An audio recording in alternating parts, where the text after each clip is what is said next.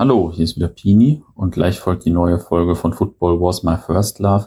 Diesmal geht es um die Fanszene von Hessen-Kassel. Ich war vor einigen Wochen jetzt schon bei dem Fanprojekt in Kassel zu Gast. Vielen Dank nochmal. Äh, hat leider etwas gedauert jetzt hier, weil ich so eine Menge an Podcasts angesammelt hatte und außerdem manchmal ein bisschen busy bin im Moment. Ähm, vorab erstmal sorry, dass das Gespräch gleich etwas Hall im Hintergrund hat. Ich hatte eine Testaufnahmen vor Ort gemacht, die sich eigentlich ganz gut anhörte, so dass wir auf die Headsets verzichtet haben, weil die natürlich auch mal ein bisschen nervig sind und äh, ja immer ein bisschen einschränken. Das war im Nachhinein aber vielleicht auch doch nicht die richtige Entscheidung und ist natürlich etwas nervig, weil wir ja bei der Waldhochfolge letztens auch schon ein bisschen Probleme hatten. In dem Fall war in Mannheim das Problem, dass wir nur draußen aufnehmen konnten. Das ist ja wegen Corona alles auch immer noch ein bisschen schwierig, äh, vor allem zu der Zeit auch noch schwieriger gewesen. Und ja, wenn es dann draußen windig ist, dann ist es leider etwas suboptimal. Ähm, erinnert mich manchmal an meine alten Fanzines.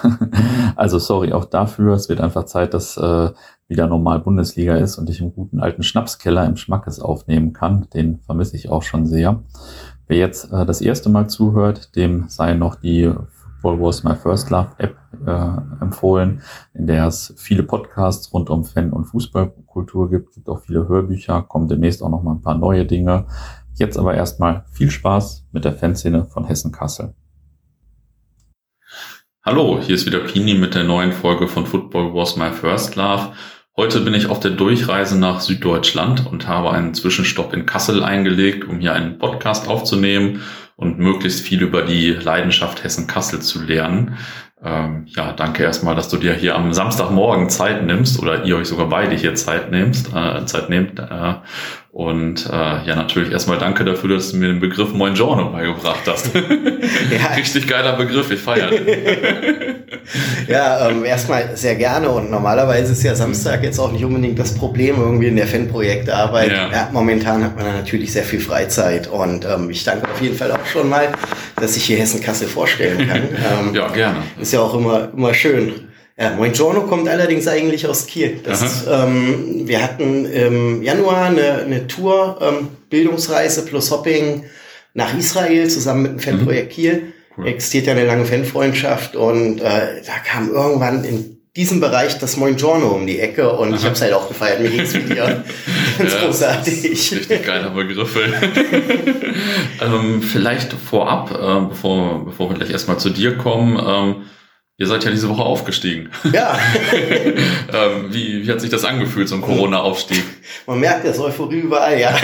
es ist eigentlich wie, wie das Bier so. Ein, es ist genauso wirksam wie ein anderer Aufstieg. Ja. Ähm, aber anderer Aufstieg ist schöner. So wie ein anderes Bier auch meistens schöner ist als ein Corona. Ja. Ähm, ja, interessante Sache irgendwie, aber auch total passend. Ähm, ich hatte ja neulich bei äh, bei dem anderen Format mhm. ähm, dann auch schon mal erklärt, wie sich das die negativen Ereignisse wie ein roter Faden durch Hessen-Kassel ziehen. Und das ist irgendwie, man wartet auf ein Erfolgserlebnis seit 2006, also 14 Jahre. Ähm, zwischendurch gab es mal einen Hessen-Pokalsieg. Ähm, und dann steigst du halt endlich auf und darfst das Ganze nicht feiern, ja. weil eine weltweite Pandemie dazwischen kommt. Das ist ein bisschen schade, aber an sich ähm, ist mir das auch jetzt äh, egal würde ich nicht sagen, aber Hauptsache irgendwie raus aus dieser blöden Liga, die ja. sind total auf den Keks gegangen. Ja. Genau, das andere Format, äh, du hattest uns letztens schon mal einen Einspieler für zwei Stimmen, drei Grounds äh, für die Folge über das Aue-Stadion hier geschickt und äh, danach war ich so begeistert, dass wir jetzt unbedingt noch einen Podcast aufnehmen mussten und ich unbedingt irgendwie über Kassel fahren musste. ähm, ja, jetzt sag, äh, sind wir schon mittendrin, aber sag vielleicht noch mal ein paar Sätze zu dir. Wer bist du? Was machst du? Wie bist du zum Fußball gekommen? Ja, ich bin Dennis Pfeiffer. Ich bin ähm, inzwischen 42 junge Jahre alt und äh, leite hier das Fanprojekt in Kassel. Mhm. Ähm, habe das sozusagen auch mit begründet oder auch die Grundlagen gelegt, aber da können wir später noch mal kurz was ja. zu sagen. Ähm, ja, ich gehe zum Fußball seit 1989 hier in Kassel. Ähm, und zwar war das eine Aufstiegsrelegation in die zweite Liga, die siegreich gestaltet mhm. wurde. Gegen Spielvereinigung Unterhaching 6 zu 2 Sieg, äh, Tore durch Dieter Heck gegen Lothar Sippel. Aha. Dürftest du ja auch noch. Ja, ja. Auf jeden Fall. Ähm, und Terry Scott. Und äh, bin dann beim KSV hängen geblieben, habe natürlich auch nicht beachtet, äh, welches Leid das irgendwie noch ähm, in mir verursachen würde. Ähm, ja, seit 2016 dann hier im Fanprojekt auch tätig, ähm, Hobby sozusagen zum Beruf gemacht und ähm, ja, Hessen-Kassel ist halt schon noch ein gutes Stück Leidenschaft. Hm. Man, man wird halt auch ein bisschen beknackt dabei. Leidenschaft, die Leidenschaft. Ja, absolut, ja. ja, nicht schlecht. Ähm, wie war das, äh, als, äh, wie waren die ersten Spiele dann so? Also war erfolgreich und so, aber wie, wie viele Leute waren da vielleicht im Stadion und so? Wie, wie war das so in Kassel zu der Zeit? Also bei der Aufstiegsrelegation kann ich mich erinnern, war es sehr voll, aber ähm, ich habe da auch keine, keine Zahlen im Kopf, habe das jetzt auch nicht nochmal ja. irgendwie nachrecherchiert. Ähm, und in der zweiten Liga war das eigentlich auch ein ganz gut besuchtes Stadion. Mhm. Ähm, nicht mit den Maßstäben von heute vergleichbar aber so die, die 10.000 war jetzt auch nicht unbedingt eine Seltenheit. Ja. Ähm, das war auch jetzt nicht unbedingt Standard in der zweiten Liga. Ja. Und je nachdem, um was es ging, dann auch mal ein bisschen voller. Ähm, in Kassel ging es halt direkt um den Abstieg. Ähm, und äh, es war halt auch einfach eine andere Zeit. Also mhm. es wird, wird ja sehr häufig heute behauptet, ähm, Fußball wird immer schlimmer, Fankultur wird immer schlimmer, immer neue Dimensionen. Rainer Wendt tut sich da gerne irgendwie mhm. mit seinen Fantasien hervor. Ja. Und wenn ich mich an diese Zeit erinnere, ähm, es gibt vor dem Ausstadion so einen, so einen wirklich schönen Vorplatz und ja, da war die Hölle los und zwar bei jedem Spiel. Also ähm, man ist nicht auf den Acker ausgewichen, äh, mhm. sondern das Ganze spielte sich direkt im Stadionumfeld ab. Mhm. Ähm, so dass es einfach ein totaler Blödsinn ist, heute zu behaupten, es wäre besonders gefährlich. Fußball ist halt wirklich ein Familienereignis geworden. Und ähm, das ist halt andere Zeiten einfach gewesen. Ja, ja, also gut, dieser Vergleich äh, mit Fußball gefährlich und so, äh, habe ich ja letztes Mal mit Hardy Grüne drüber gesprochen, dass in den 20ern äh, zum, zum Spiel bei Waldhof Mannheim mit 1000 Randalierern war oder so. Ja. Also da ist das ja natürlich, äh, wenn man das ein bisschen im Vergleich sieht, ist das ja heute eigentlich komplett harmlos, auch wenn man das in den Medien vielleicht anders liest ab und zu. es ist auch witzig, ein, ein, ein wirklich sehr, sehr lieber Freund auch vom, vom Fanprojekt und von Vereinsseite, Oliver Zehr, ähm, bereitet auch immer so ein bisschen Geschichtliches auf von Hessen-Kassel. Das ist so ein, so ein bisschen sein Hobby und ähm, seine Intention und seine Leidenschaft auch. Und äh, er hat mir ein Foto gezeigt kürzlich, irgendwann in den 60er Jahren, ein Zwei-Mann-Platzsturm. Ähm, zwei, damals auch noch entsprechende Kleidung, also in Anzug und Schlips. Man hat sich schick gemacht fürs Stadion, von wegen Schals oder so. Ja. Und dann sind die zu zweit auf den Platz gestürmt, gestürmt um den Schiedsrichter zur Rede zu stellen. Ähm, ja. Gab es einfach auch schon damals. Ja, ja, also äh, da können wir, glaube ich, nochmal einen langen Podcast zu aufnehmen, also, ja. wie das früher so lief. Ähm, wie lief denn deine Fankarriere dann so weiter? Also zwischen ähm, dem Einstieg beim Fanprojekt dann und ähm, dem, dem Einstieg bei Hessen Kassel, sage ich mal, 1980. Ähm, ich war jetzt nie direkt in der aktiven Fanszene unterwegs. Mhm. Ich war eigentlich eher so der klassische gegengeraden Zuschauer, der vielleicht mal ein mhm. bisschen mit angefeuert hat. Wobei ähm, sich die aktive Szene damals auch auf der Gegengerade aufgehalten hat. Ähm, zumindest zeitweise. Also besonders ähm, als es dann später nochmal Richtung FC Hessen ging, ähm, mhm. hat sich das da alles sehr stark konzentriert und da sind auch relativ viele Erinnerungen. Ähm, aber es war schon so, dass die aktive Szene einfach auch anders gewesen ist und ähm, ich mich da jetzt auch nicht so komplett wohlgefühlt hätte wahrscheinlich. Ja. Aber die, die Leidenschaft zum Verein war einfach immer da. Ähm, und das führte auch dazu, dass ich sehr aktiv im, im Internetforum vom KSV dann später gewesen mhm. bin. Ähm, und das hat letztlich auch zu dieser ganzen Fansozialarbeit geführt. Ich hatte nebenbei soziale Arbeit studiert. Ähm, und auch immer das, das Maul ziemlich weit aufgerissen. Mhm. Äh, bin auch tatsächlich bis heute nach Admin irgendwie in dem Forum. Ähm, und äh, ja, mit Aufkommen der Ultras hat sich dann einfach einiges verändert. Und ich habe mich dann auch sehr viel wohler in der aktiven Szene geführt, ja. äh, gefühlt. Ähm, obwohl es natürlich auch schon damals so alteingesessene Fanclubs gegeben hat, die bis heute ziemlich cool sind. So mhm. Red White Stars absolut coole Gruppierung. Ich mag die Leute total. Ähm, nur gab es damals einfach kaum Kontakt dazu. Ja. Also ich bin auch nicht so oft auswärts gefahren, schon regelmäßig, aber ähm, auch nicht jedes Spiel oder so. Ähm, ich war dann, ja, wie würde ich, wie würde ich das nennen heute? Ich glaube, es gab mal auch ähm, weil schon auch immer aktiv und mich ein bisschen eingemischt insgesamt, ähm, gab es, glaube ich, mal so kritischer Fan als, mhm. als Maßgabe. Das wurde mal irgendwann von einem Soziologen oder so in den Raum geworfen. Mhm. Ähm, vielleicht hätte das ganz gut gepasst irgendwie zu dem, mhm. äh, wie ich als Fan irgendwie, ähm, oder also als nicht aktiver Fan zumindest mhm. gehandelt habe. Ah, okay.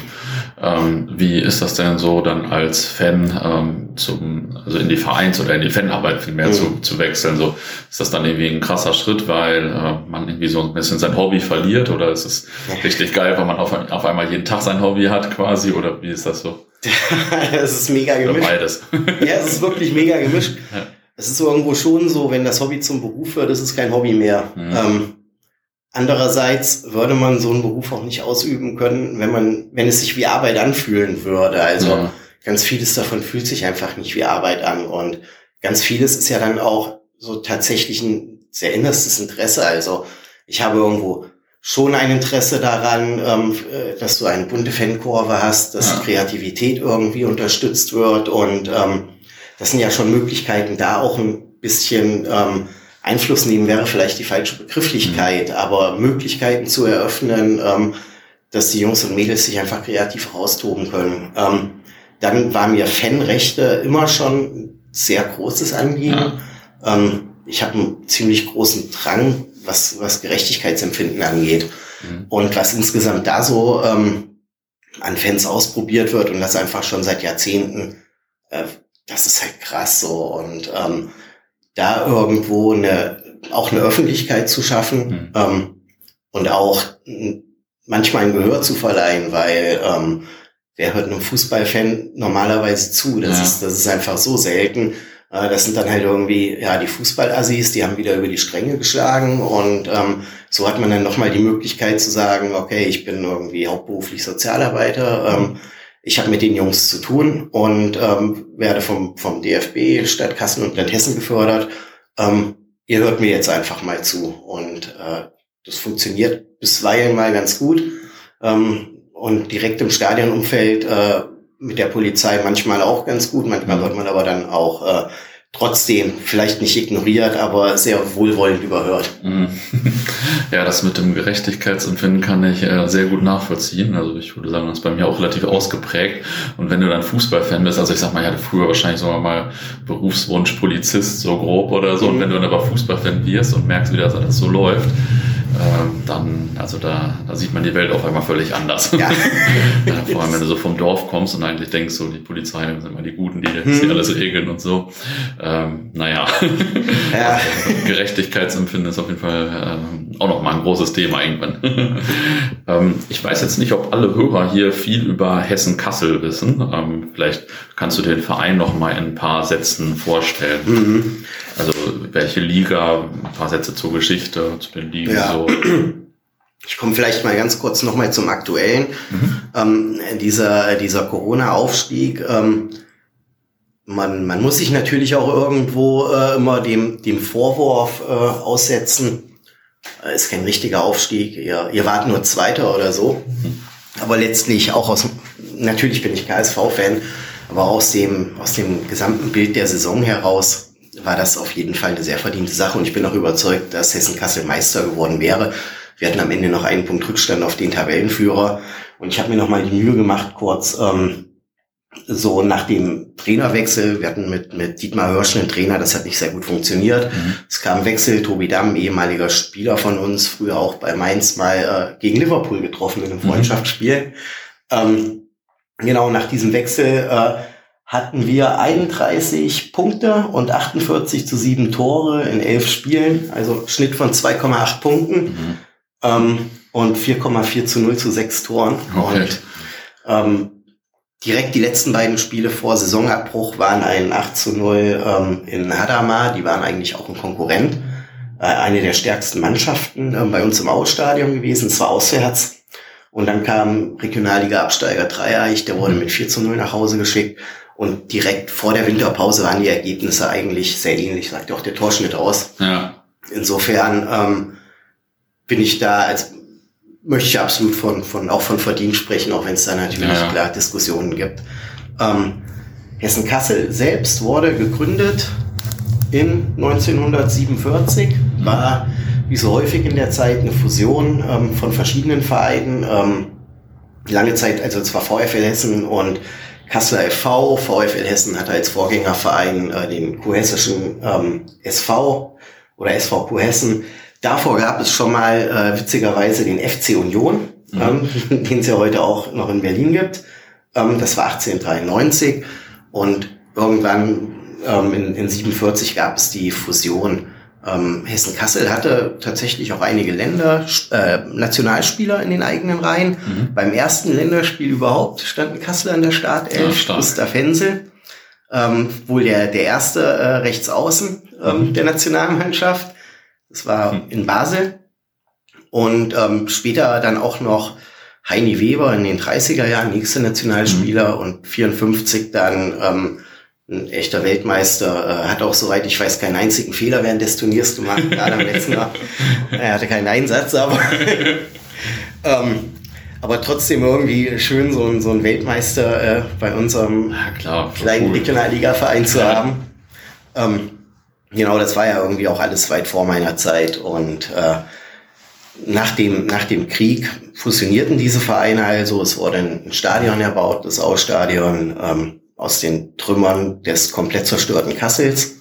Ähm, das gilt ja für einige Stadien, mhm. so dieser Mythos um, umschwebt ja ganz viele Fußballstadien.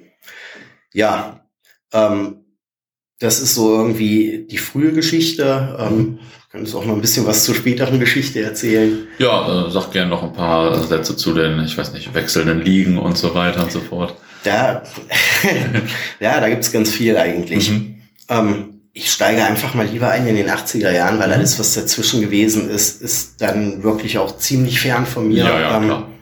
Und das waren halt diese, auch diese Jahre, wo insgesamt das mit den Ligen, ähm, ich glaube auch eine zweigeteilte zweite Liga war und zeitweise war ja, glaube ich, die, die Regionalliga eine zweite Liga ja. und ähm, das war ja irgendwie alles äh, schwer vergleichbar. Es gab in den, in den 80er Jahren mehrere Fast-Aufstiege. Den Titel ähm, des Rekordscheiterers hat uns Mainz übrigens mal okay. beinahe abgenommen. Ähm, die sind dann glücklicherweise dann wirklich noch, bevor sie alleiniger Spitzenreiter geworden wären, aufgestiegen in die Bundesliga. ähm, zumindest ein Titel, so Rekordscheiterer, finde ich, finde ich nicht übel, mhm. fast auch zu Kassel. Dann sind wir in den, in den Jahren 81, in 81 Vierter geworden. Ähm, also um einen Platz gescheitert. 82 war dann äh, irgendwie ein bisschen, bisschen weiter unten, achter Platz mhm. oder sowas. 83, 84, 85 Vierter, 86 Fünfter. Und das Interessante daran ist, dass irgendwie Hessen-Kassel jeweils bis zum letzten Spieltag noch hätte aufsteigen ja. können. Und äh, 1985 war Hessen-Kassel am vorletzten Spieltag Tabellenführer ähm, führte 2 zu 0 gegen Hannover, spielte nur 2 zu 2, Konkurrenten siegten, letztes Spiel gegen Nürnberg ging verloren, zack, Fünfter, mhm. so, wieder Aufstieg verkackt. Ähm, ja, dann ging es halt zurück in die Oberliga, seinerzeit die dritte Liga. Äh, dann kam mein Start, vorhin schon kurz erwähnt, diese mhm. 6 zu 2 Relegation Haching. Ähm, meine erste Saison, richtige erste Saison war dann halt auch eine Zweitligasaison. Mhm. Ähm, wir sind damals abgestiegen am letzten Spieltag. Ich erinnere mich sehr gut. Ich durfte nicht ins Stadion, okay. weil meine Eltern gesagt hatten, nee, da überhaupt nicht so. Da gibt's halt immer nur Krawall und da geht's jetzt gerade um alles. Du bleibst zu Hause, hörst Radio. War scheiße, hing vorm Radio. Ähm, ja, wir hatten dann gegen den Aufsteiger Hertha BSC 2 zu 1 oder 2 zu 0, glaube ich, gewonnen was eine ziemliche Überraschung war. Kampfstarke Mannschaft. Unglücklicherweise hat ausgerechnet der SV Darmstadt 98 gegen Wattenscheid 09 auch gewonnen. Darmstadt blieb in der Liga, Kassel stieg ab.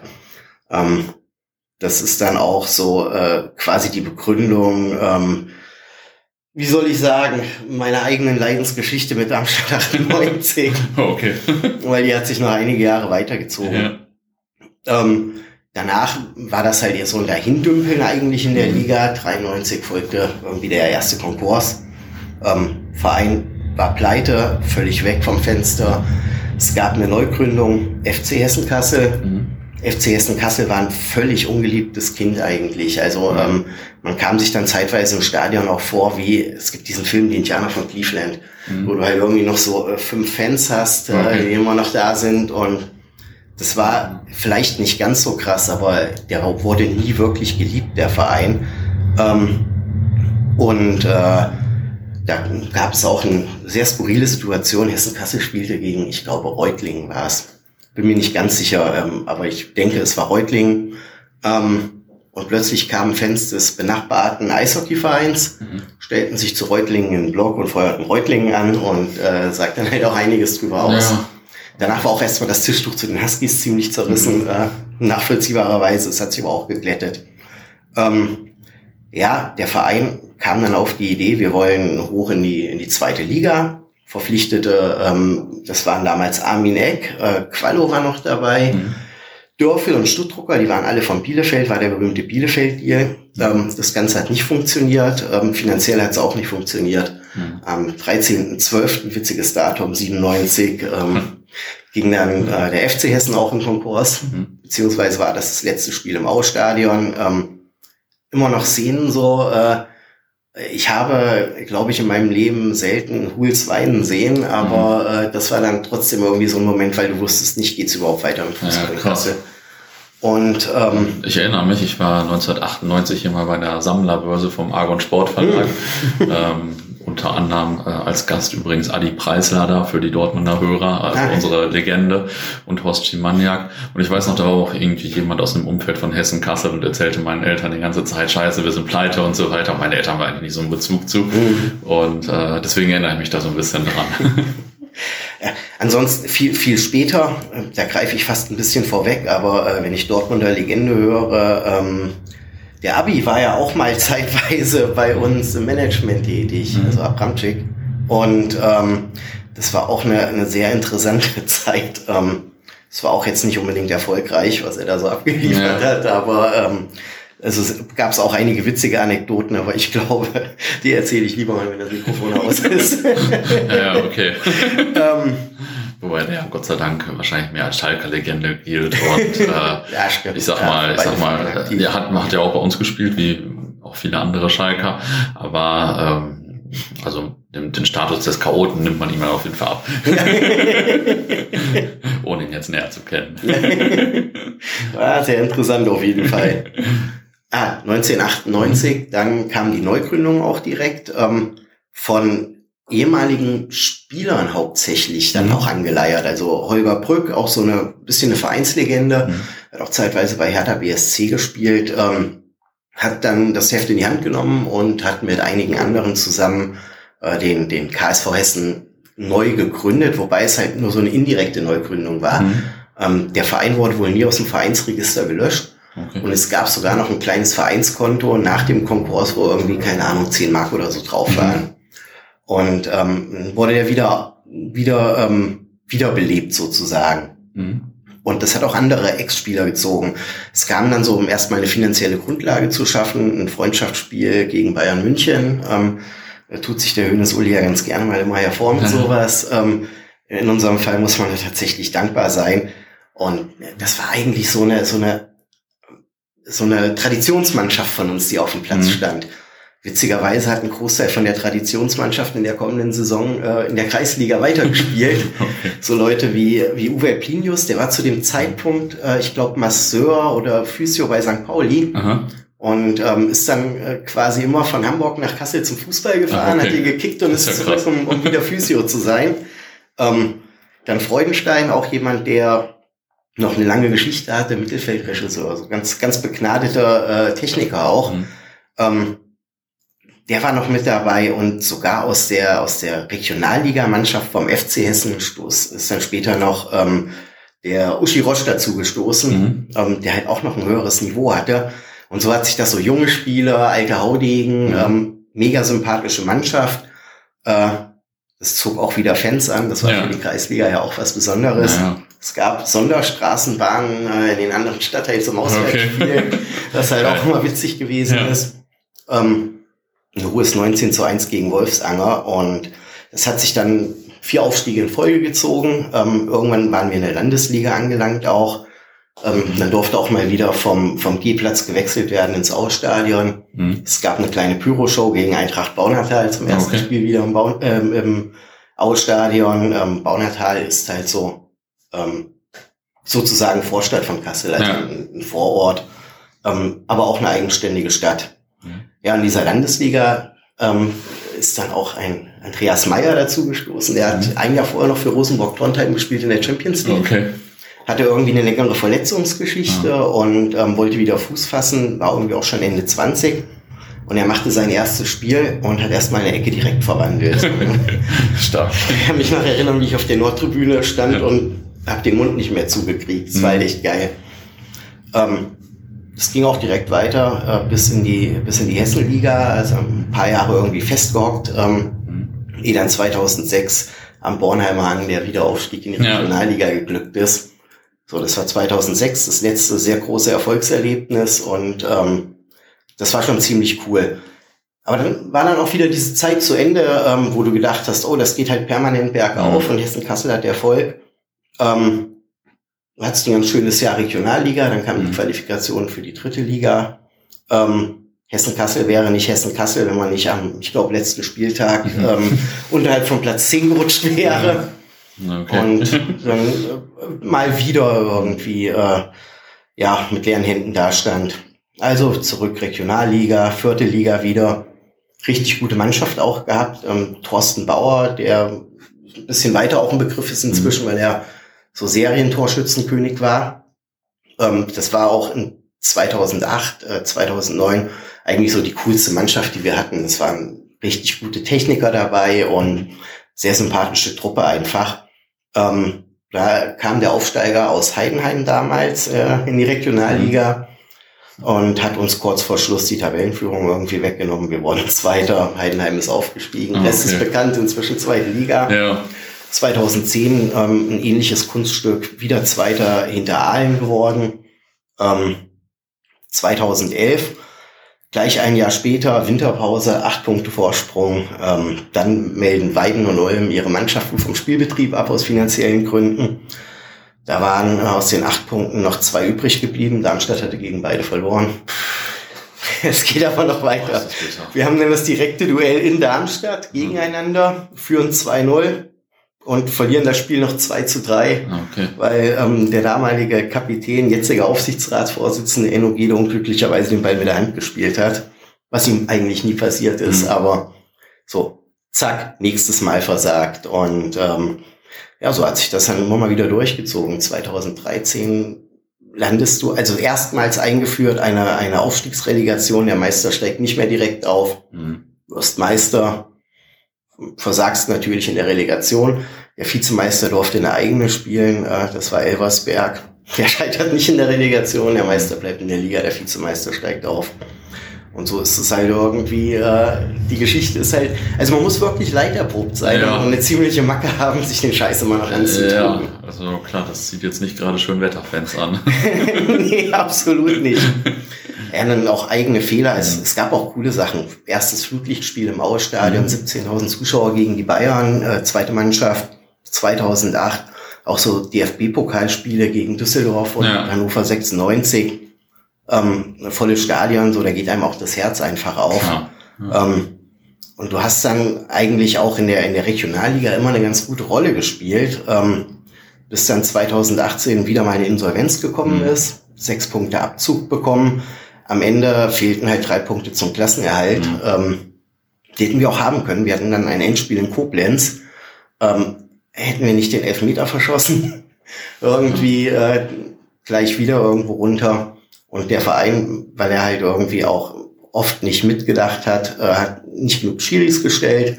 Das bedeutet im Amateurfußball pro nicht gestellten Schiri fünf, äh, einen Punkt Abzug. Das waren dann fünf am Ende. Wusste ich gar nicht, dass das so ist. Ja. ja. Und äh, diese fünf Punkte Abzug haben dann auch dafür gesorgt, dass wir nicht Meister wurden. Und ähm, oh, wie bitter. am, am, letzten Spieltag hatten wir aber immer noch die Chance, irgendwie mhm. an der Aufstiegsrelegation teilzunehmen. Ähm, Gießen ist damals aufgestiegen und ähm, dazu hätte der Zweit zweitplatziert Bayern Alzenau in Gießen verlieren müssen. Wir hätten gewinnen müssen. Wir lagen irgendwie hinten, hatten noch eine rote Karte kassiert, haben das Spiel am Ende 3-1 gewonnen. Ähm, bis zur 88. Minute führte Gießen noch 2-0. Mhm. Du ahnst es. Ja. Alzenau hat das Spiel noch gedreht in den letzten zwei Minuten, in der Nachspielzeit irgendwie den Ausgleich geschossen. Das war es dann halt schon wieder. oh, ja, aber ähm, irgendwie ist es ja auch, also tatsächlich es ist ja auch äh, schon amüsant so. Das kann man sich halt auch, auch gar ja. nicht ausdenken normalerweise. Ja, das stimmt. Wenn und, man von der Metaebene guckt, dann ist ja, ja, ist, Und ich glaube, wir nehmen es halt auch inzwischen wirklich mit Humor so. Ja. Und ähm, mit Fug und Recht können wir behaupten, der größte Versagerverein zu sein, den man sich vorstellen kann. Ja, das, das weiß ich nicht, aber das ist äh, schon unglücklich. Oh. Ähm, was glaubst du, woran liegt das eigentlich, dass ihr dann so häufig insolvent gegangen seid? Weil ich meine, ihr seid, ähm, also andere Vereine gehen ja auch häufiger insolvent, aber ist ja hier auch eine größere Stadt und so weiter. Und dann denkt man ja, keine Ahnung, man könnte ja auch locker in einer dritten Liga spielen oder so von ja. der Größe der Stadt. Ich, ich glaube, es ist auch ein Stück weit Mentalität so, dass Zuschauer und auch Sponsoren eher weggeblieben sind nach diesen 80er Jahre Geschichten, wo sich dieser Mythos hält, so die wollen überhaupt nicht aufsteigen, die führen uns nur an der Nase rum, ja. ähm, die können sich die Liga drüber nicht leisten oder die Spieler kriegen keinen Vertrag und schießen absichtlich daneben, das ist natürlich alles Blödsinn. Ähm, aber das ist auch so etwas Mentalität und eine Mischung aus, ähm, also wirklich über, über viele Jahre Größenwahn und Inkompetenz und das Ganze irgendwie in Kombination ist immer ziemlich schwierig. Ja. Wir haben wirklich häufig ähm, Vereinsführungen gehabt, die äh, ganz schräge Nummern abgezogen haben, also dann auch einfach immer in die Vollen gegangen sind, ähm, Erfolgstrainer gefeuert haben. Mhm. Wolf, der war derjenige, der Relegation erreicht hat, der wurde nicht gefeuert, hat aber ein Angebot bekommen, was er einfach nicht annehmen konnte. Mhm. Und ähm, dann warst du den halt irgendwie los. Also sobald die auch ein bisschen unbequem geworden mhm. sind.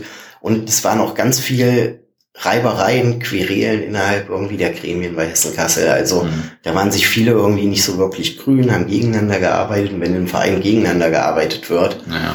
wie gesagt, und das dann noch verbunden mit, mit irgendwie äh, Starspielern holen und über die Stränge schlagen finanziell, ähm, dann hast du halt ganz häufig diese wirklich die Suppe dafür gebraut, ähm, damit das alles nach hinten losgeht. Mhm. Und Irgendwann wurde dann sehr seriös gearbeitet und momentan muss ich sagen, bin ich auch mega zufrieden. So die, wir haben eine wirklich ganz gute Vereinsführung, das sind coole Leute dabei, sehr offene Leute, die sprechen auch ähm, mit Fans, auch mit uns vom Fanprojekt halt auf Augenhöhe. Es mhm. gibt einen, einen Fanvertreter im Aufsichtsrat inzwischen cool.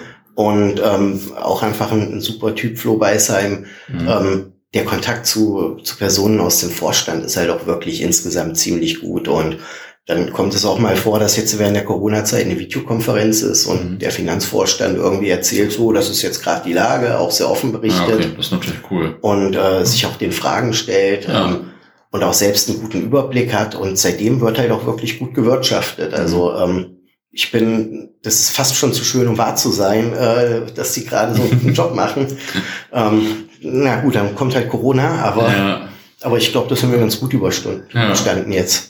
Ja, cool, nicht schlecht. Also ähm, klar, freut man sich natürlich, wenn vielleicht viele Jahre so suboptimal gearbeitet ja. wurde, wenn es dann auf einmal läuft. Also ähm, kann ich mir schon vorstellen, kenne ich auch von ein paar Vereinen. Also ja. das ist, äh, naja, das gibt's ja häufiger. ähm, ich komme mal ein bisschen zur Geschichte so der Fanszene Kassel. Mhm. Ähm, weißt du, seit wann es so Fußballfans in unserem Sinne gibt? Ähm, also mit Schals und Fahnen und so und Gesang wahrscheinlich schon sehr lange, ne? Ja, das müsste eigentlich auch schon in den, in den 70ern irgendwann mhm. ähm, dazu gekommen sein. Mhm. Also ich kann mich auf jeden Fall nicht an irgendeine Zeit erinnern, wo das nicht der Fall gewesen ja. wäre. Ähm, und das wird auf jeden Fall in den 70ern wird sich das Ganze irgendwo gebildet haben. Mhm. So ganz genau nachvollziehen lässt sich das auch nicht. Ja. Ähm, weil das war ja auch vieles, was einfach aus England übernommen wurde, was sich dann halt irgendwie jugendkulturell auch umgesprochen hat. Ähm, und äh, so, ich, ich kann mich auf jeden Fall nicht erinnern, dass ich äh, in der Zeit keine Kutten im Stadion gesehen hätte, mhm. seitdem ich da bin. Also Kutten gibt's halt, gibt's auch bis heute noch einige. Mhm. Ich freue mich immer total, wenn ich ja. Kutten sehe, so. Weil ich mir denke, wäre schade, wenn die ganze äh, Kuttenkultur ausstirbt. Total, ja. Weil wirklich ähm, auch so eine Erinnerung an die Kindheit, Fußballfans irgendwie in Kutte, ähm, meistens schwerst angetrunken, schwankend. Mhm. Ähm. Ja, und heute natürlich auch sehr bewusst meistens noch irgendwie so die Kuttenkultur pflegen, mhm. oder zumindest die Leute, die ich kenne und so. Finde ich auch immer richtig geil. Ich habe irgendwie, das war geil, auch gar nicht so lange her, ich glaube in Braunschweig, ähm, seit langer Zeit mal wieder eine Frau in Kutte gesehen, so ja. was ich, was ich total cool gefunden habe, weil ich mir so dachte, boah, das stirbt tatsächlich nicht ganz aus. Mhm. Finde ich klasse. Ja, das stimmt. Also äh, gerade in Braunschweig gibt es wahrscheinlich auch noch einige guten Trainer, denke ich mal. ja, durchaus da immer mal zu sehen. Ja, aber so in dem Sinne, so, solange ich mich erinnern kann, irgendwie auf jeden Fall organisierte Fußballfans, vielleicht noch nicht das, was wir heute als aktiv beschreiben würden, aber ja. auf jeden Fall organisiert, Fanclubs 82, ähm, der älteste Fanclub, den wir jetzt haben. Mhm. Ähm, Red White Stars haben sich 82 gegründet, also ähm, das wäre dann ganz sicher irgendwie, äh, dass seitdem auch, auch Fußballfans ja. unterwegs gewesen sind. Das ist ja stark, ne? das ist ja schon ein sehr alter Fanclub und das trotz dieser ganzen Ligenwechsel mhm. und Insolvenzen und so. Also ja. Ich meine, jetzt so lange Fan von Borussia Dortmund zu sein, ist natürlich vielleicht ein bisschen einfacher. ja, gab es auch schlechtere Zeiten. Ja, aber, klar, aber also. Hm. Ja, das ähm, die RWS, also auch wirklich eine coole Gruppe bis heute. Hm. Ich äh, habe vorhin schon mal gesagt, so ich ich mag die total. Die sind auch, auch echt noch aktiv, haben ihr Jubiläum auch gefeiert und bei uns hängen auch ein paar Aufkleber. Mhm. Ähm, ich freue mich immer, wenn ich die sehe. Sind auch immer sehr schöne Gespräche einfach. Ähm, naja, und ansonsten Ultras wäre dann ohnehin sehr viel später äh, gekommen. Mhm. Und ähm, die Hools waren in den 80er Jahren auf jeden Fall auch sehr aktiv. Mhm hast ja vorhin schon ein bisschen gesagt, auf dem Vorplatz und so weiter. Und ähm, gut, waren viele Zuschauer und äh, Gesänge und so. Ähm, okay, bekannte und relevante Fanclubs hast du auch schon gesagt. Ähm, Gab es noch die Red Sioux, die waren auch relativ aha. lang aktiv, sind auch eigentlich immer noch im Stadion. Ähm, aber halt nicht mehr ganz so, wie das mal gewesen ist. Ja. Zu, zu FCS-Zeiten waren das immer irgendwie äh, so, ein, so ein Fanclub, mhm. wo man wusste, die organisieren viele Auswärtsbusse und sowas. Mhm. Ah, okay. Ähm, wie fing das denn dann so mit den, mit den Ultras an? Ähm, oder und wann fing das überhaupt mhm. so an? Wie hast du das so erlebt und wahrgenommen? Ähm, es muss so nach, nach dem Aufstieg 2006 gewesen sein, also relativ spät eigentlich für Ultrakultur, ja. hast du halt echt so Nachzügler. Ähm, es gab dann so mehrere Gruppen mit jungen Fußballfans, so der erste Nachwuchs eigentlich seit langer Zeit. Ähm, mhm. Das waren die Youngs, die Lost Boys, Amigos, Rabauken, so das waren mhm. diejenigen, die ähm, plötzlich als, als junge Fangruppierung mit am Start gewesen sind. Auch schon relativ viele Fangruppierungen dann, oder? Ja, ähm, alles jetzt nicht so, nicht riesig groß, mhm. also über wirklich überschaubare Gruppen, ähm, keine Ahnung, so fünf, sechs Leute Personenstärke mhm. vielleicht. Ähm, aber die haben sich irgendwann so mehr oder minder zusammengetan und haben 2008 die äh, Szena Casala äh, 913 gegründet, mhm. ähm, die dann so die erste richtige Ultragruppierung eigentlich mhm. gewesen ist die auch den, den Ultra-Support so angefangen hat, mhm. ähm, die die Dinge mit, mit, mit Capo und, ähm, und allem, was dazugehört, eigentlich, also die, die Fankultur ähm, in Kassel etabliert hat. Ja. Ähm, die hatten dann auch später, gar nicht so viel später, eine Jugendgruppe, ähm, die, die Lunatics. Ähm, mhm. Genau, und das war dann quasi so der, der Nachwuchs der SC. Und ähm, ja, dann gab es äh, vor einigen Jahren, 2015, ein paar Komplikationen. Die haben dann dazu geführt, dass sich die SC und die Lunaten ähm, auflösen mussten. Mhm. Ähm, das war dann kurze Zeit später die, die Gründung von Block 30 als quasi Dachorganisation mhm. für alle Fußballfans. Und daraus ist jetzt ähm, für heute die, die Huttichbande entstanden, die mhm. quasi die ähm, größte Ultragruppierung in Kassel ist. Genau, und es gibt dann auch noch weitere Gruppierungen. Also die haben noch eine, noch eine Nachwuchsgruppe, äh, Jugendbande. Ähm, es gab oder, oder gibt noch die Duos, auch äh, relativ junge, ultraorientierte Fans. Ähm, die hast du halt auf jeden Fall ähm, da und, und die ähm, ja, dazu gesellen sich in Block 30, das ist dann auch der ähm, Block der aktiven Szene, noch kleinere, teils sehr aktive Gruppen, wie äh, etwa Kassel West, äh, Freibier 913, die Sektion Vorstadt oder Vinolenz, ähm, die sind auch schon in einer recht engen Verbindung zueinander. Ähm, da ist schon viel Bewegung drin. Machen auch einen, also gerade für die Hessenliga, bärenstarken Support, das ja. kann man nicht anders sagen. Ja gehe noch mal kurz zurück. Mhm. Wieso, wieso fing das in Kassel so viel später an als vielleicht woanders? Lag wahrscheinlich äh, daran, dass man dann noch aus den tieferen Ligen hochkam und so, oder? Auch, ja. Genau. Es war so jahrelanger Amateurfußball ist natürlich auch nicht so richtig attraktiv gewesen. Ja, klar. Ähm, ich glaube, heute wäre es noch schwerer mit heute ist die Bundesliga einfach noch, noch deutlich stärker mhm. und noch mehr im Fokus und ähm, die kleineren Stadtvereine ähm, haben, glaube ich, ein noch geringeres Interesse oder wecken noch ein geringeres Interesse irgendwie in Jugendlichen, ähm, wenn da nicht irgendwo eine Art von Erfolg auch steht. Und ähm, ich glaube, selbst bei, bei Zweit- oder Drittligisten könnte es sein, dass das nochmal schwieriger wird mit, mit dieser ganzen äh, Fixierung auch Euroleague und so weiter. Ähm, du siehst ja heute schon auf Bolzplätzen mehr Paris Saint-Germain-Trikots irgendwie äh, ja. als von mir aus äh, Dortmund oder Schalke Trikots, also ja. zumindest jetzt hier in der Region. Mhm. Und ähm, also ich glaube, das ist halt auch so ein, so ein Grund, dass der Verein ziemlich lange am, am Boden eigentlich eher gewesen ist mhm. oder zumindest in unteren Ligen war. Das, das war einfach nicht attraktiv. Und du hast halt schon auch eine sehr starke Oldschool-Kultur gehabt. Mhm. waren auch so, ähm, das hat sich auch sehr lange fortgezogen. Es gab immer dann auch wieder Kritik, ey, hör doch auf mit dem Ultrasing sagen mhm. und mach doch mal ein bisschen mehr spielbezogen. So, das ist ja diese, ähm, dieser ganz alte Konflikt, der, der an ganz vielen Standorten ja, auch ja. Ähm, am Laufen ist oder am Laufen war. Ähm, das hat es den Jungs auch nicht immer ganz einfach gemacht. Ja, das kann ich mir vorstellen.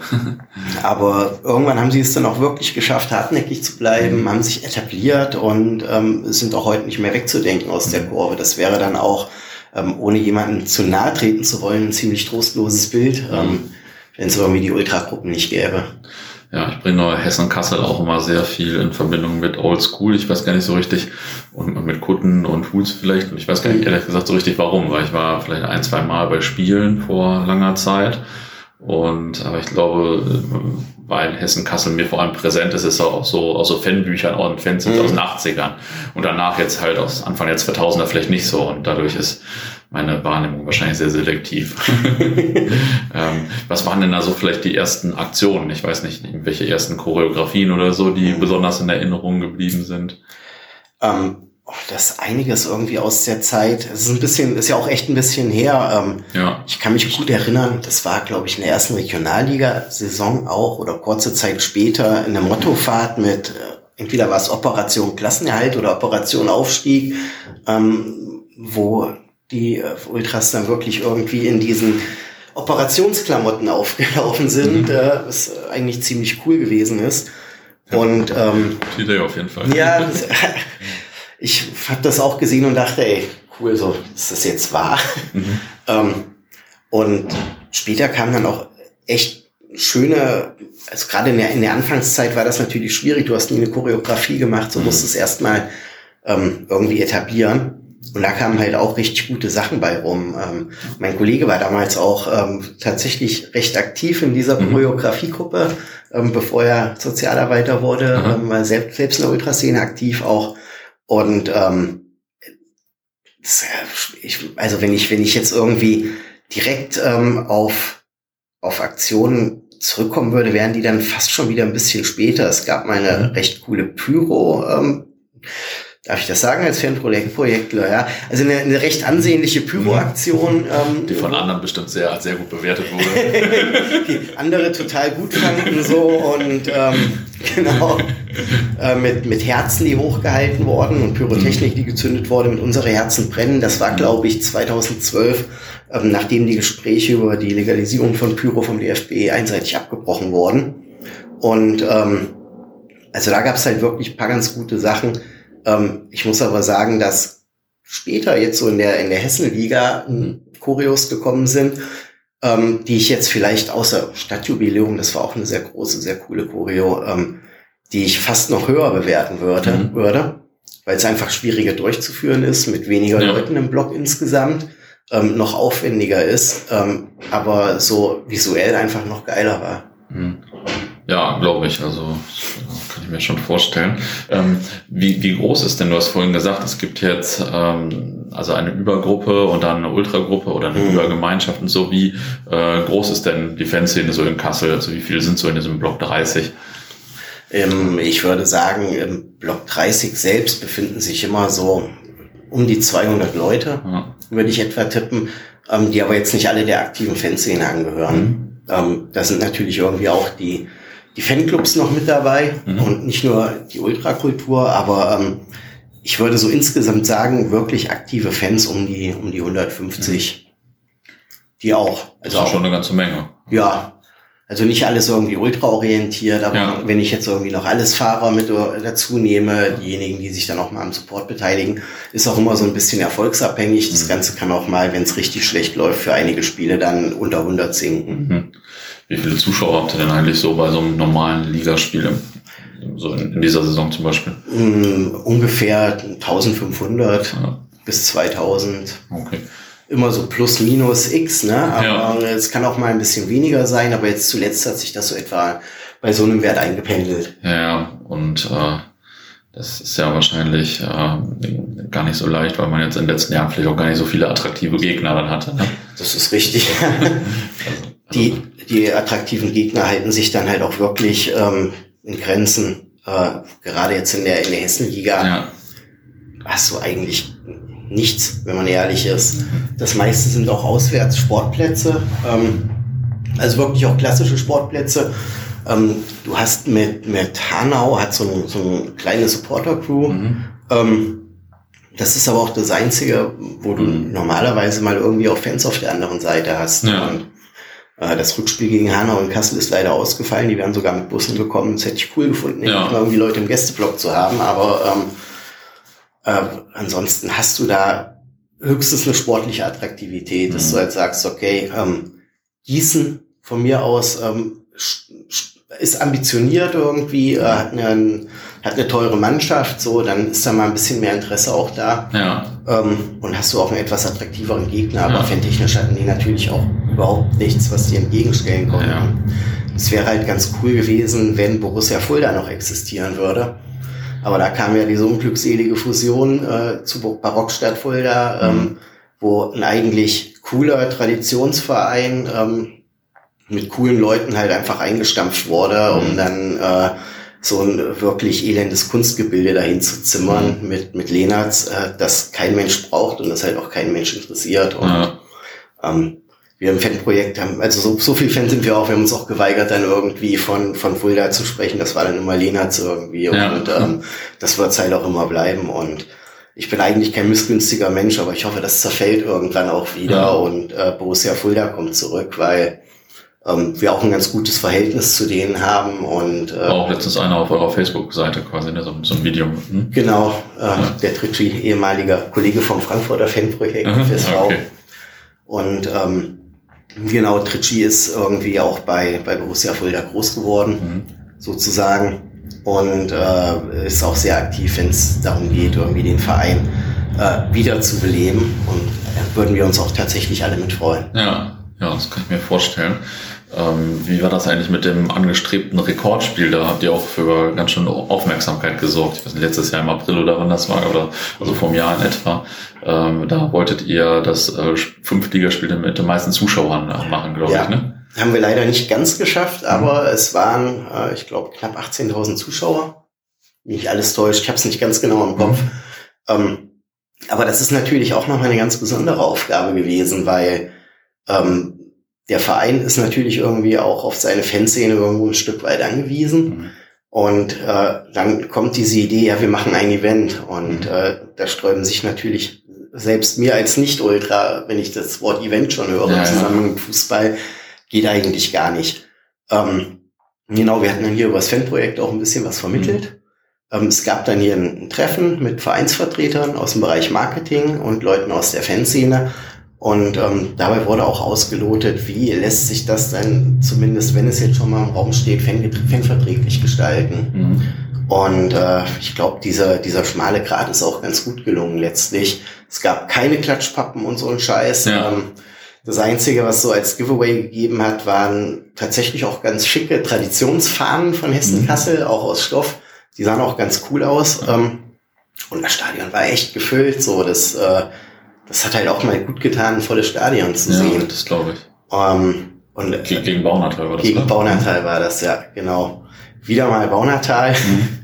ähm, auch kleine Anekdote am Rande. Es gab mal eine Zeit, ich glaube Ende der 70er Jahre, da hat Baunatal zweite Liga gespielt. Mhm. Ähm, Hessen-Kassel war abgestiegen äh, in die damalige Oberliga und Baunatal spielte unglückseligerweise in unserem Stadion zweite Liga. Okay. Ja, auch sehr schmerzhaft eigentlich. Ja, ich, bin froh, ich. ich bin froh, dass ich damals irgendwie nicht zum Fußball gegangen bin. Ja. ähm, oder zu klein war. Naja, aber auch da ist auf jeden Fall auch immer viel Feuer drin. Da ja. steckt auch weniger auf Fanebene, weil Baunatal jetzt nicht so eine große Fangruppierung hat. Das sind mhm. so ein paar vereinzelte.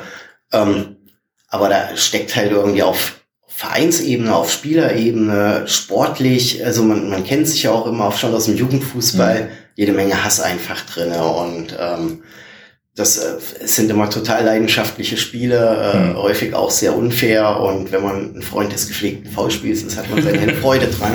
Und ich bin ein Freund auch mal von einem gepflegten Foulspiel.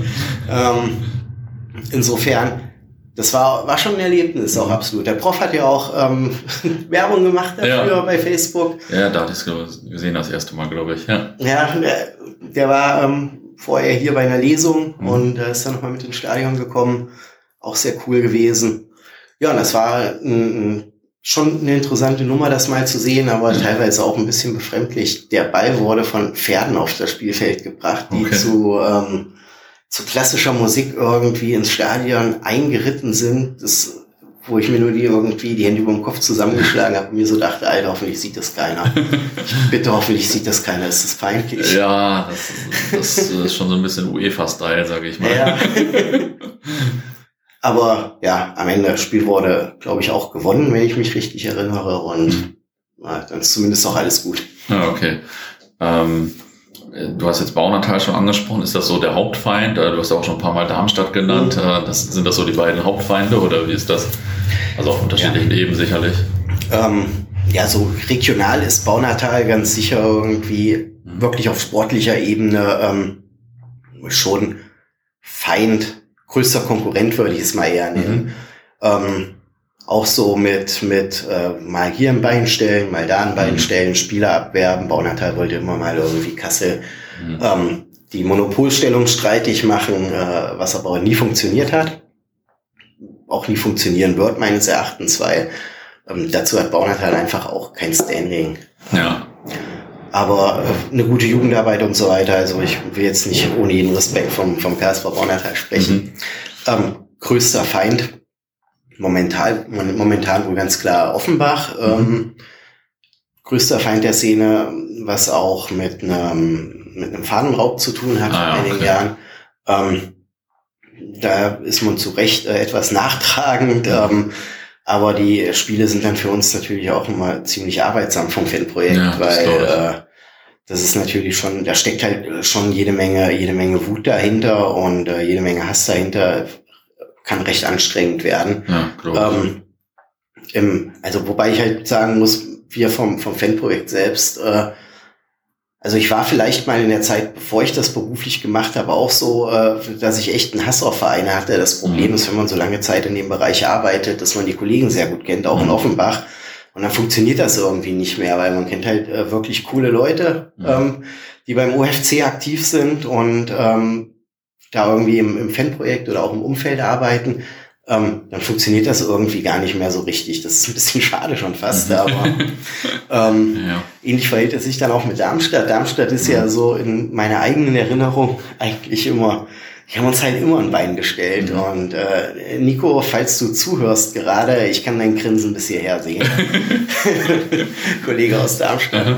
Ähm, das ist permanent irgendwie so gewesen, dass wir auch, auch Kontakt hatten, immer in verschiedenen Jahren aber auch eine Regelmäßigkeit wiederkehrend, also Aufstiege mhm. von Oberliga in die Regionalliga schon irgendwie äh, Anfang der 2000er, dann später Mitte, Ende 2000er und ähm, dann kam ja diese ominöse Saison, wo Darmstadt aufgestiegen ist, ähm, wegen diesen beiden Abmeldungen und wir uns schon gefreut haben, haha, die kommen wieder runter. Ähm, das war ja dann nicht der Fall, äh, wegen, ja. wegen einer Abmeldung, ich glaube, das war Offenbach damals sogar. Ja.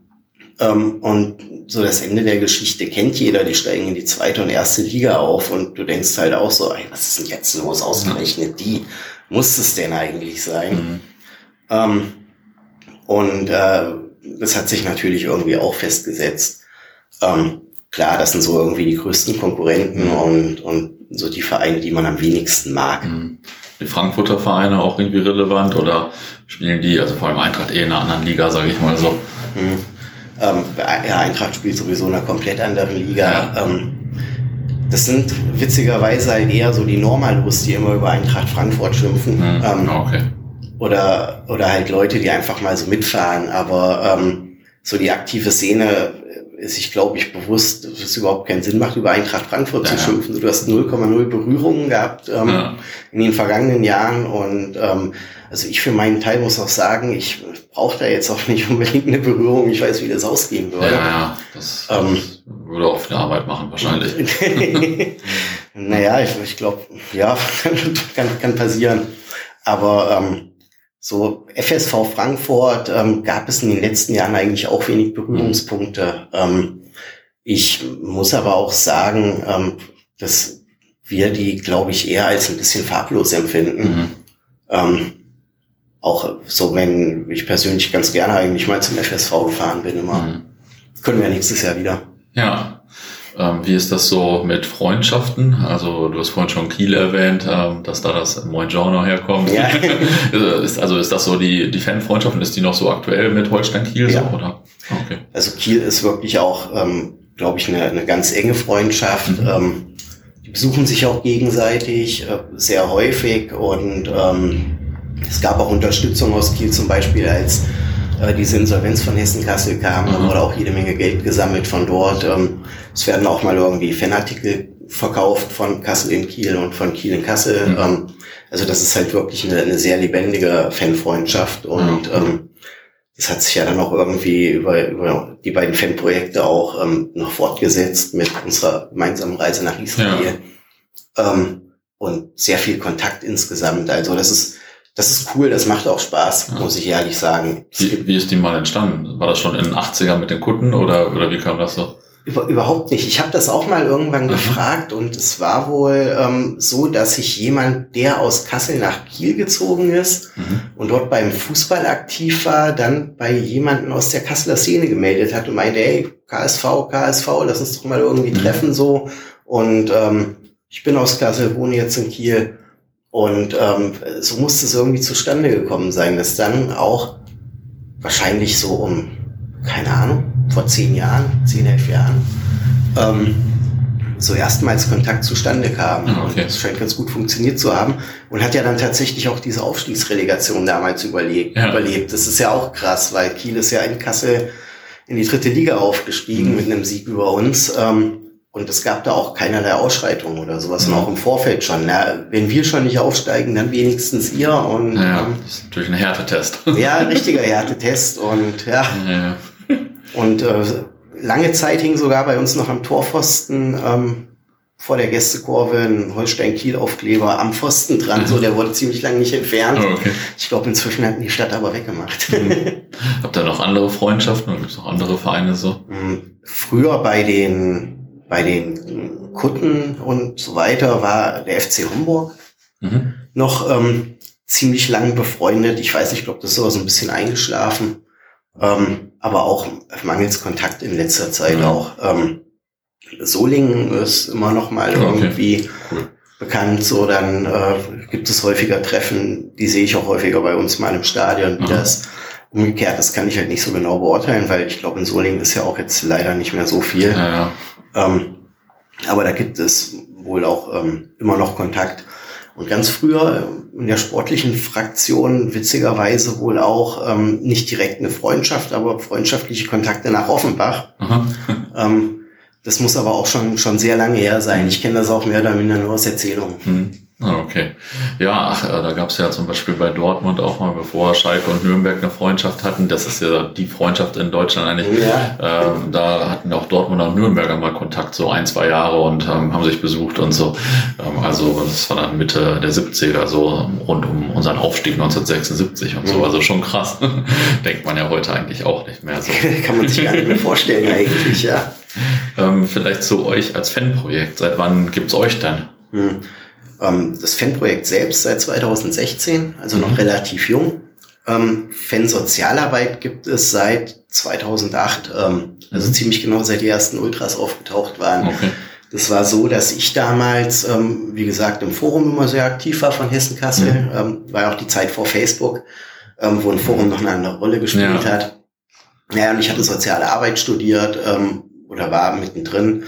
irgendwie das auf dem zweiten Bildungsweg gemacht und habe halt auch immer das Maul aufgerissen. Ja, kann nicht sein, so, hier in Kassel muss doch auch mal irgendwas passieren, mhm. woanders gibt's Fanprojekte, wir haben doch hier eine Szene. Und ähm, das war so, dass es einen Fanverein gab, Nordcore WV. Nordcore WV hat sich dann irgendwann, also der hat ganz viele von den Fanclubs, äh, Huls, Kutten und so weiter, ähm, eigentlich quasi unter einem Dach äh, haben sich da zusammengefunden. Ähm, und der damalige Vorsitzende davon, Marco Pontius, ähm, meinte irgendwie, ja, dann müssen wir aber mal schauen, irgendwie die Ultras so, da können wir uns nicht auch noch mit drum kümmern. Ähm, andere haben ja Fanprojekte, gehe ich mal zur Stadt. Mhm. Und äh, Stadt Kassel meinen, ja, vielleicht irgendwie als Honorartätigkeit müssen wir mal schauen. Dann irgendwann was bei mir im, im Postfach so, hier, Pfeiffer, du reißt das Maul immer groß auf. ähm, studierst doch soziale Arbeit, mach mal. Ich muss dazu sagen, ich wollte eigentlich nicht Sozialarbeiter werden zu dem Zeitpunkt. Ich wollte eigentlich irgendwann auf Lehramt umschwenken. Ich bin mhm. total froh, dass ich es nicht gemacht habe. Ähm, weil ich möchte eigentlich kein Lehrer sein. So, das ist, äh, man wird dann auch sehr schnell zum Oberlehrer, aber egal. Ähm, ja, und dann konnte ich mich da irgendwie auch nicht rausreden, weil man kann ich immer einfordern und dann sagen, aber nicht ich, weil ich bin da zu faul für. Und dann bin ich da irgendwie rein, ich bin da so reingerutscht.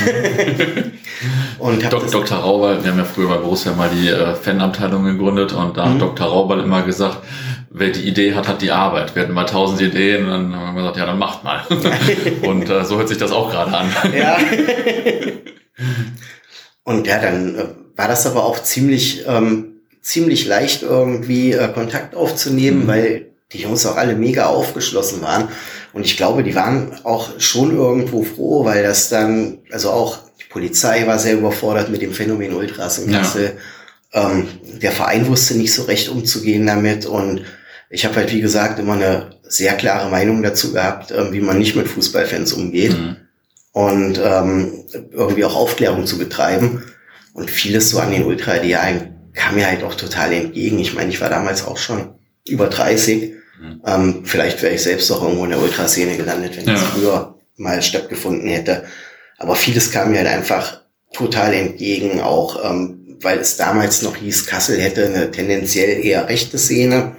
Mhm. Und ähm, du hattest dann eine Ultragruppierung, der man das halt nicht zuschreiben konnte. Mhm. Und ähm, wo ich mir auch gedacht habe, okay, ich möchte eigentlich auch nicht, dass die so werden ähm, und sei es halt dadurch, ähm, dass ihnen keine, fast keine Wahl gelassen würde, auch wegen Repression oder so weiter. Mhm. Und da ging es mir halt schon darum, Ultra auch in Kassel zu stärken, ähm, nach meinen Möglichkeiten und ähm, genau, das hat sich dann über einige Jahre so ergeben. Da gab es dann auch äh, Hilfen bei, bei Gerichtsverfahren oder Stadionverboten. Mhm.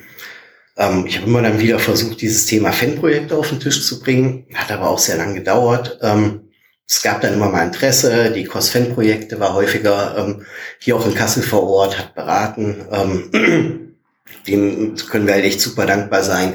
So die anderen hessischen Fanprojekte, auch Eintracht Frankfurt zum mhm. Beispiel, ähm, Basti hat irgendwie versucht, mich zu unterstützen, Antje aus Offenbach. Ähm, mhm. Das war halt irgendwie ja, cool. so, hat richtig gut getan. Die Mannheimer haben versucht, mich irgendwie zu unterstützen und irgendwann kam es dann so, dass äh, diese ganze Thematik bei den Grünen auf den Tisch kam, die mhm. irgendwann in der Stadt Kassel ähm, in, sozusagen mit in die Regierung kamen. Mhm. Und ähm, da mussten auch noch mal einige Bretter gebohrt werden, weil wo es kein Fanprojekt gibt, muss soll erstmal Aufklärungsarbeit leisten. Was tun die überhaupt? Und man muss auch den Verein irgendwie ins Boot bekommen, der sich denkt, wie, das ist nicht bei uns im Verein angesiedelt, so, dann haben wir ja keine Möglichkeit, Einfluss auszuüben.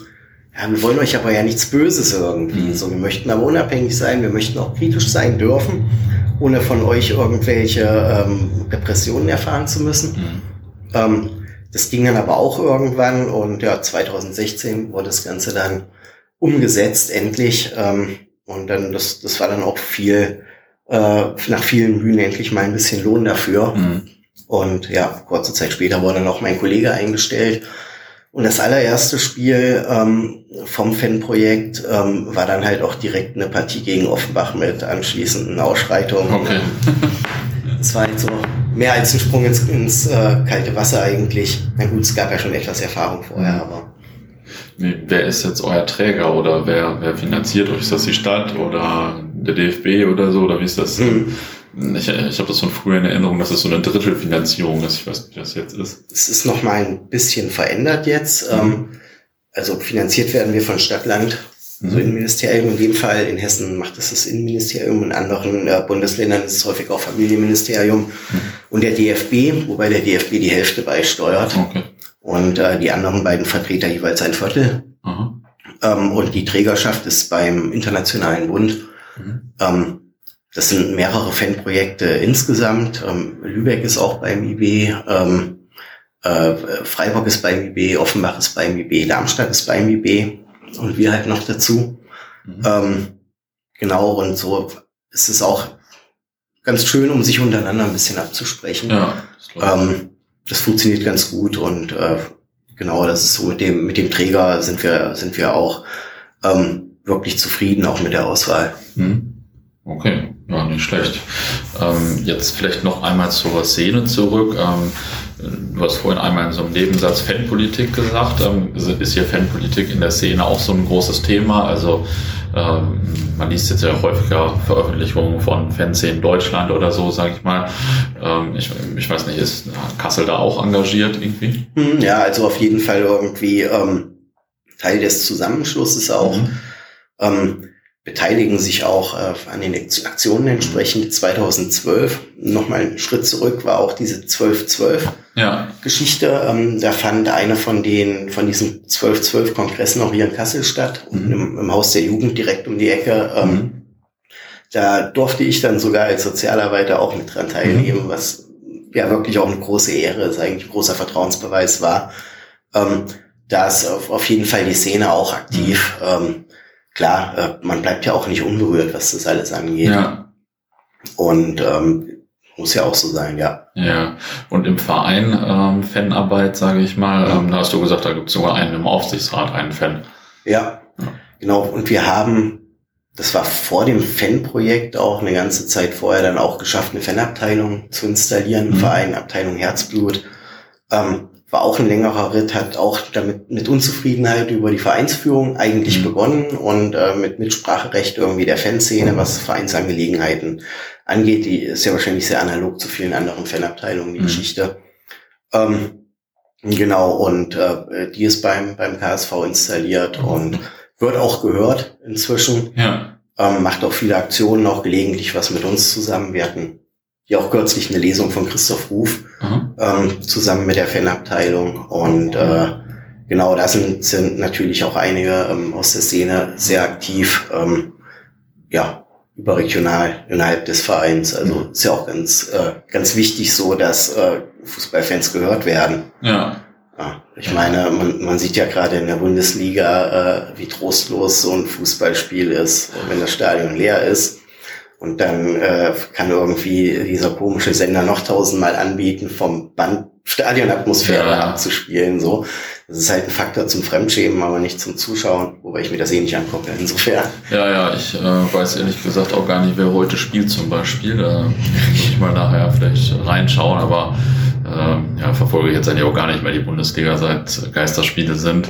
Mhm. Ähm, also natürlich ein bisschen unsere eigenen Ergebnisse und Spiele in Teilen, aber ähm, ja, also eigentlich findet das nicht statt. Ja, auch so. ähm, zum Abschluss, auf welche Spiele in der Regionalliga nächstes Jahr freust du dich denn am meisten? Ähm, ich musste selber auch erstmal mhm. gucken, ähm, welche Vereine überhaupt noch übrig geblieben sind, ja. weil Mannheim ist ja leider weg. Ähm, bei mir ist es natürlich auch so, ich mag die Highlight-Spiele, ich mag mhm. das auch irgendwelche Stadien kennenzulernen, wo ich noch nicht war, mhm. oder auch ähm, so Stadien, die einen ganz besonderen Charme haben. Dies Jahr war das, oder vergangenes Jahr, dieses Jahr, also auf jeden Fall in dieser Saison war das Hanau. Mhm. Ähm, ein total geiles altes Stadion, so, das war mega cool. Und ähm, ich war tatsächlich aus welchen Gründen auch immer noch nicht in Pirmasens, da freue mhm. ich mich drauf. Ähm, klar, wir haben das Spiel wieder gegen Offenbach, das mhm. ist arbeitsam, aber ähm, auch da ist es dann wieder so, es ist ein richtiges Stadion, es wird eine richtige mhm. Atmosphäre sein und ähm, es ist auch wieder Kontakt irgendwie äh, zu den Kollegen, der immer sehr viel Spaß macht. Ja. Ähm, Homburg äh, wird noch in der Regionalliga sein, wird auch so ein Spiel, was bestimmt ganz cool wird. Bin gespannt, ähm, wie sehr die alte Freundschaft noch vorhanden ist oder ob sie ja. wieder auflebt. Ähm, kann interessant werden. Und klar, FSV Frankfurt, ähm, an Bornheimer Hang gehe ich immer wieder gerne. Ich schreibe auch gerne den Leuten, die, äh, die ich da kenne, äh, immer wieder unter die Nase, ähm, wie Thorsten Bauer. Ähm, weiß ich tatsächlich, 25.05.2006 äh, das 1 zu 0 für den KSV Hessen geschossen mhm. hat. Ich glaube, 46. Minute, äh, was uns den Aufstieg damals äh, garantiert hat. Ähm, ist auch schön, auch natürlich irgendwie für uns immer ganz cool, weil man da äh, einfach einen, einen, richtigen Verein hat, mhm. mit, auch mit Fanprojekt, mit Fanbeauftragten, ähm, wo man sich immer auch mal so ein bisschen absprechen kann ja. und ähm, auch mal also hier und da einen kleinen Spruch loslassen kann. Ja, Gießen wird nochmal interessant werden, ähm, weil mit denen haben wir noch eine kleine Rechnung offen. Mhm. Das war ja dieses, äh, sich in der Nachspielzeit dann irgendwie noch zwei Dinger von, mhm. von Alzenau zu kassieren, was uns den Aufstieg gekostet hat. Und vorher in Gießen gab es auch schon Probleme bei dem Spiel. Ähm, mhm und äh, auch im Nachgang davon. Und also ich hoffe halt einfach, dass äh, wir denen ein paar Tore einschenken. Mhm. Das war eine ganz gute Liga, sind ein paar ganz gute Spiele dabei, ja. auf jeden Fall. auf jeden Fall. Was sind denn jetzt so deine drei Highlights mit Hessen-Kassel in deiner ganzen äh, Karriere? Mhm, tatsächlich auch 89, der erste Aufstieg, mein mhm. erstes Spiel einfach auch. Ja. Ähm, es bleibt halt unvergessen, wenn das erste Spiel auch gleich ein Aufstieg in die zweite Liga mündet. Äh, mega auch der Aufstieg 2006 dann, die Rückkehr ähm, zumindest in die Regionalliga. Und dann gab es noch ein 4 zu 3 bei Darmstadt, einen Sieg.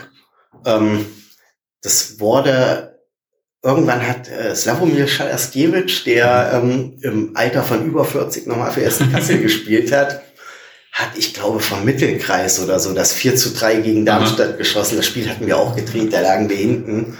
Ähm, hinter mir ich war da irgendwie auch ziemlich nicht mit der mit der Fanszene. Das war auch irgendwie eine Zeit, bevor ich in, in der mhm. Sozialarbeit unterwegs war. Ähm, mit ein paar Freunden da gewesen und hinter mir waren irgendwie äh, auch so ein paar Jungs aus der Skin-Szene ähm, aus Darmstadt. Mhm. Und dann schießen wir das 4 zu 3 und ich meine, natürlich jubelst du, du liegst die ganze Zeit zurück und ein bisschen nach oben getanzt und höre dann nur irgendwie mit diesem südhessischen Akzent, yeah, Kassele, nach Abpfiff, da drücke mit die Stolz, geht er wie gehackt ist. Boah. Meine guckt jetzt weg, weg, weg. Aber ähm, ist dann doch nichts passiert. Ja. Äh, emotional halt wirklich unfassbar ja, gewesen. Und ähm, naja, klar, ansonsten so DFB-Pokalspiele. Ähm, ja. Die letzten, weil volles Stadion und gerade gegen Hannover offenes Spiel. War richtig cool. Ja, glaube ich. Ähm, und zum Abschluss muss jeder ja immer noch eine Anekdote erzählen im Podcast. Ähm, ich würde auf auch gar nicht allzu lange her in der jüngeren Vergangenheit etwas, was für mich sehr stark irgendwie ähm, vieles über Hessen-Kassel aussagt in der Vergangenheit. Es war ein Spiel gegen äh, die TSG Hoffenheim, zweite Mannschaft in Kassel, im Halbzeitstand 0 zu 4. Ähm, und dann gab es eine bundesweites Aufsehen erregende Durchsage. Hat sich ungefähr so angehört. Meine Damen und Herren, der KSV Hessen entschuldigt sich schon zur Halbzeit für die Leistung dieser Mannschaft. Sie haben die Möglichkeit, im Laufe der nächsten Woche in die Geschäftsstelle zu gehen, um gegen Vorlage Ihres Tickets das Eintrittsgeld zurückzuerhalten.